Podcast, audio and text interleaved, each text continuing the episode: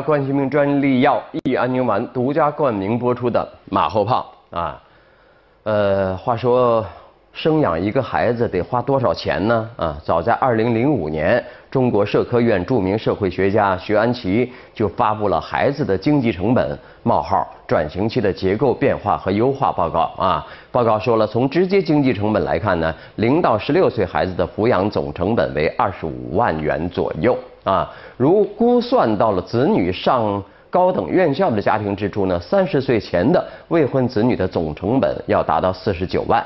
此外，这四十九万还不包括孕产期支出，还有从孩子孕育到成长过程中，父母因孩子误工、减少流动、升迁等自身发展损失的间接经济成本。那么，二零一六年呢，这个《南方都市报》啊，在这份报告的基础上推测，那随着通货膨胀的发生呢，在我国大城市养育一个小孩的平均成本已经上升到七十万。由此可见，啊，生育率降低，恐怕不是不想生，而是不敢生，生不起呀，啊，那国家卫计委，那计划生育的有，呃，有，呃，计划生育基层指导司啊，负责人说了，民众生育意愿和生育行为受经济社会因素影响更加明显。调查显示，民众不打算再生育的原因呢，主要是养育成本太高了，托育服务短缺，女性职业发展压力大等等。那么应该如何提升生育意愿呢？啊，这个恐怕就是一个综合的社会社会性话题了啊。啊，话说呢，最近有一段视频啊，在这个这个山西榆林传播啊，视频中呢，三个年轻男子，呃，执法人员啊，抓羊，没收人家的羊啊，往那车上放啊，执法车上那个羊啊，都上去了。哎，下边呢是羊倌啊，一个男的啊，平躺在地，一条绳索一头套在脖子上，一头拴在车子上，那意思就是阻挠执法嘛啊啊！车旁呢还有一名妇女跪在地上求情。总之呢，这个场面非常之难看。怎么了？何至于的啊？然后呢，这个事情呃怎么回事呢？有网友说了，是因为村民违法放牧被发现啊，眼看羊要被执法人员查扣，就出现了这一幕。后来呢，有关部门有解释说，执法过程啊木有问题啊，他们那里呢，嗯，封山禁牧，违法处罚啊，念他太穷呢也给免了啊，给他让他们回家了。这事儿呢，其实得问了啊，执的是什么法？封山禁牧有无依据？这个必须在程序和法理上过得硬啊。有评有评论是这么说的，我觉得有点道理啊，说了。你看社会发展嘛，啊，牧民的生存，呃，需要羊啊，羊需要吃草才能生存，草在山上啊，这是个基本逻辑，自然逻辑，对不对？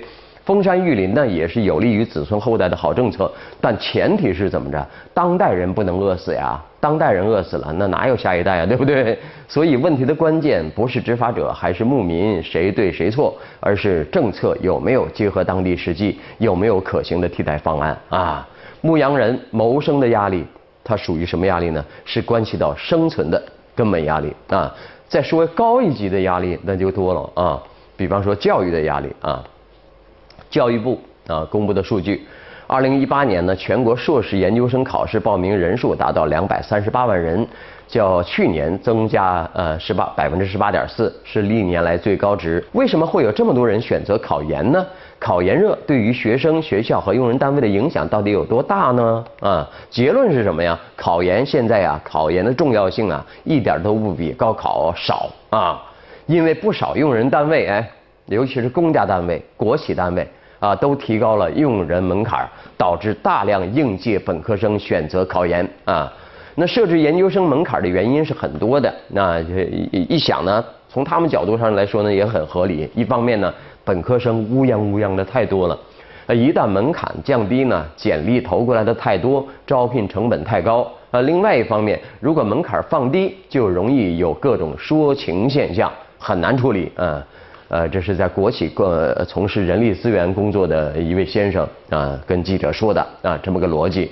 那设置研究生门槛还有一个原因，是因为一些地方呢，对于招聘应届生的落户要求所限。那啊，原来如此，你看吧，读书考研不过呃不是为了长本事，而是为了能跨过人为设置的门槛啊。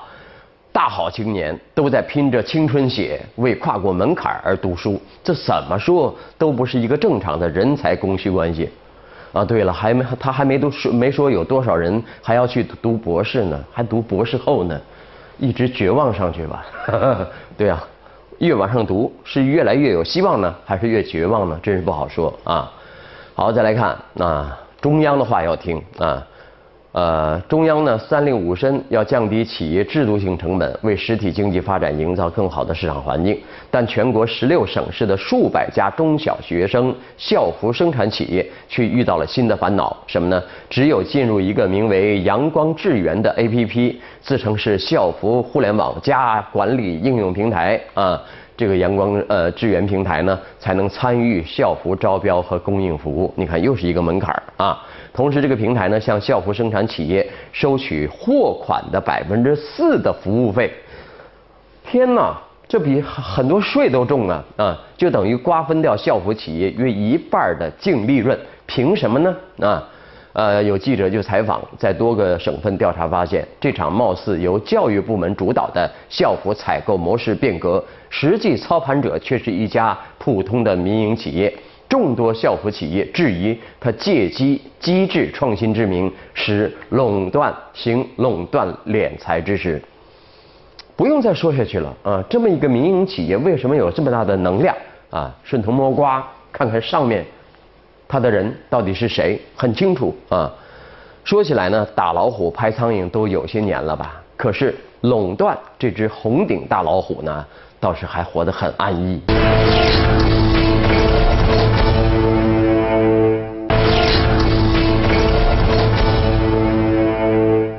我们来继续说一说那个冰花男孩啊，这个在有关方面的操纵下呢，啊，帮助下啊，这个冰花男孩王福满和父亲还有姐姐三人从云南鲁甸老家啊飞到了北京，开启了三天的圆梦之旅。啊，就在他在北京经历了自己很多个第一次的时候呢，他学校的老师却很却在担心，过分的聚焦和帮助，让成为网红的王福满再也回不去曾经平静的生活。呃，王福满的校校长说了，脱贫一定要靠自己啊，他不希望环境的突变改变孩子坚毅自立的性格。来看光明网有篇评论：过度关怀违背社会初衷。相关媒体帮助这个孩子一家到北京圆梦的事儿，或可免去人们对公共资源是否公平使用之虑。但是站在社会慈善的角度讨论问题呢，无法回避慈善应博施济众的问题。啊，王福满因为成为冰花男孩，偶然被老师拍照传上社交媒体而受到公众关注。但事实上呢，当地还有更多和他一样的孩子，都是父母不在身边，只能小小年纪自己照顾自己，扛起家务负担，衣着单薄，每天起得很早，走很远的路去上学。啊，没去过北京啊，没去过北京的太多了啊。所有和王福满一样的孩子都需要得到社会关爱、政府扶贫。王福满学校的这个校长说所说的脱贫一定要靠自己，恐怕呢靠自己并不足够，孩子们自己没有这个能力。啊，如果哪个孩子有幸成为网红，他很快就能圆梦。所以更多的孩子可能会更信仰这种幸运指数，而不是更相信社会关爱和政府扶贫。而这个呢，不利于培养孩子们健康的价值取向。之前嘛，不也有很多人吵吵吗？有网友认为这个王福满分的爱心款太少了，才五百块吗？啊，出现了相关捐款分配的争议。而官方认为，普遍性受助更符合社会关爱的本意。的确，几十万捐款如果一下子都给了这个孩子，朋友们，大家伙们有没有想过啊？这笔横财会给这个孩子带来什么啊？这样无异于将孩子的梦想扭曲为中大奖。啊，这样的梦想，而社会关爱的初衷绝不是为了满足少数孩子的梦想，这也不符合社会慈善与呃募捐的通行原则。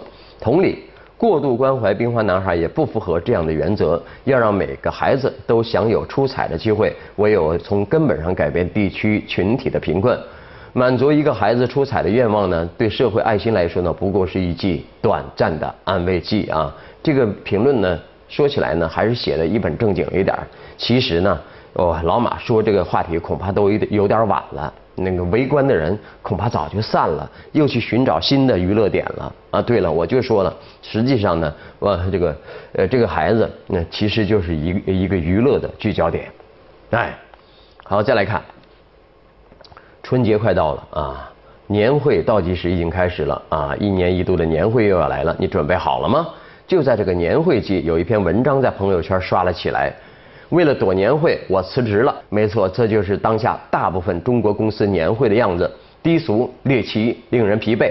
说年会已经成为了职场人一年一度的大姨妈也不为过啊！精英屌丝都逃不过。我们来看《南方都市报》的一篇评论：年会一个毁掉一整年节操的晚会。外企年会呢，总是有个主题。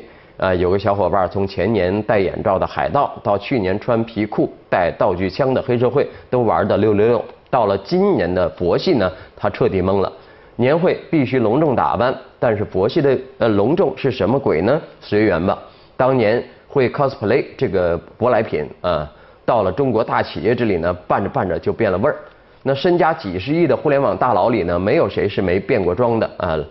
呃，雷布斯化身呃财神，丁三十扮可爱版港呃港片僵尸，刘强东演了上海滩大大鳄许文强，都不算太出格啊。最爱爱惜形象的李李彦宏呢，披过黄金战甲，扮过佐罗，而放飞自我的杰克马，不仅有妖艳的金发白雪公主造型，还尝试过 Lady Gaga 的似的白发魔女呢啊，这个说马云呢。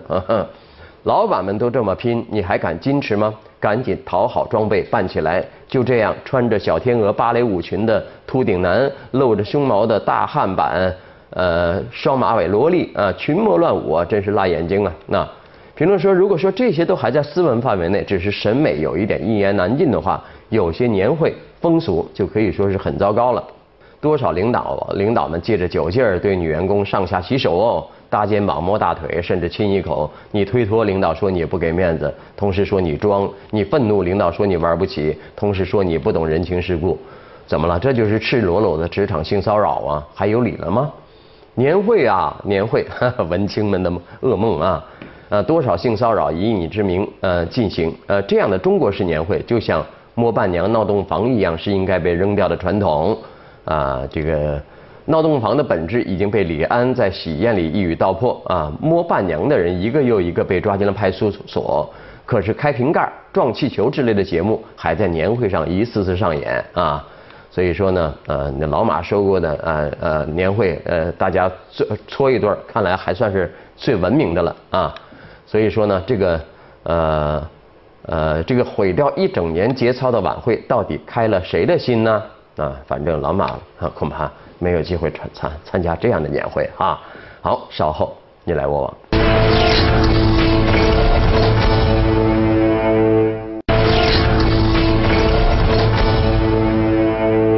你来我往啊！这个地球被污染成什么样子啊？这个看一个画面，说是太阳太平洋中心的一个呃中途岛啊，呃荒无人烟，却严重的被垃圾污染。在这里呢，信天翁呃误食塑料死亡。骨架羽毛分化，只留下四处散落的塑料片儿每年约八百万吨塑料垃圾被倾倒入海洋。呃，塑料一旦入海，很难自然降解啊。就这呼吁，呃，拒拒绝随手扔垃圾，保护海洋吧。环保组织啊，来看网友怎么评论这事儿。有位说了：“万物有灵，生息与共，爱护环境，人人有责。”还有一位说，塑料制品的废旧物真的需要每个人注意，爱护环境就是爱护我们自己。再来看，最近北京有个小区啊，有个男的啊遛着自家两只狗，推门时呢，有一只小白狗乖巧等待让行，不料这个男的突然拾起板板砖砸向呃小白狗啊，这个也有视频嘛，啊太残忍了啊！来看网友们啊。怎么说？有人说太凶残了，建议国家尽快完善相关法律。动物也是有生命的，如此造孽，天理不容。好了，那今天节目就是这样吧。感谢收看由百年港药冠心病专利药益安宁丸独家冠名播出的马后炮。那明天还是这个时间，我们接着聊，拜拜。